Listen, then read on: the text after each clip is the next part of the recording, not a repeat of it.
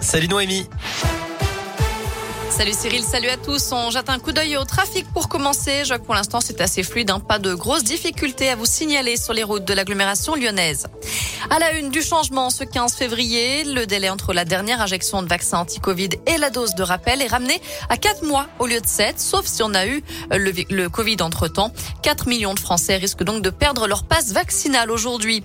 C'est aussi la fin de la vente des autotests en grande surface. Dernier jour aujourd'hui. Demain, vous ne les trouverez plus qu'en pharmacie, comme au début. Et les discothèques, elles, vont pouvoir ouvrir demain. Elles sont fermées depuis le 10 décembre.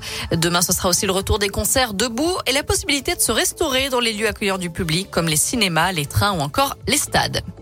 Fabien Roussel en meeting à Lyon. Le candidat communiste à la présidentielle viendra à la rencontre des Lyonnais le 2 avril. Il a présenté ce matin ses quatre candidats aux élections législatives. Fanny Agostini sort du silence et invite toutes les femmes qui ont souffert à se libérer.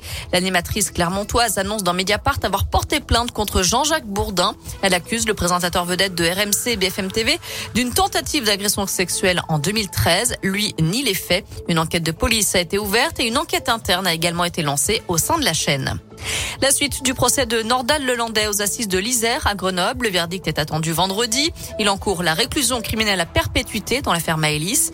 Il est encore question aujourd'hui de son profil psychologique et psychiatrique.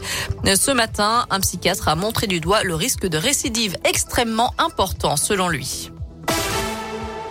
Dans l'actu également, les suites de l'explosion mortelle dans les Pyrénées-Orientales. Hier, l'incendie a fait au moins sept personnes, dont deux enfants. Ça a suivi la déflagration à Saint-Laurent-de-la-Salangue, près de Perpignan. D'après le procureur de la République, des éléments laissent à penser à une piste criminelle, mais l'enquête s'annonce complexe. Les enquêteurs ne pourront accéder au lieu du drame que demain, le temps de stabiliser un appartement qui menace de s'effondrer.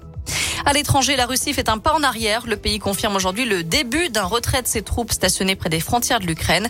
Le Kremlin évoque un processus normal et dénonce l'hystérie occidentale sur une supposée invasion imminente par Moscou.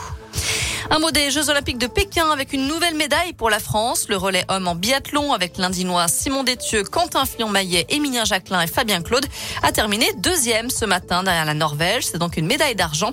C'est la douzième médaille pour la France. Et puis on suit maintenant le duo français de bobsleigh à deux avec le Lyonnais Dorian Auterville. Dernière journée d'épreuve. Pour l'instant, elles sont 13e avant les troisième et quatrième manches qui débutent dans 15 minutes maintenant.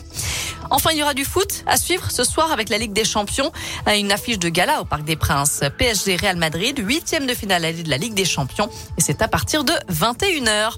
Voilà pour l'actu. Côté météo cet après-midi, on devrait voir quelques éclaircies. Un peu de nuages aussi, hein, rassurez-vous. Les températures varient entre 8 et 10 degrés dans la région. Merci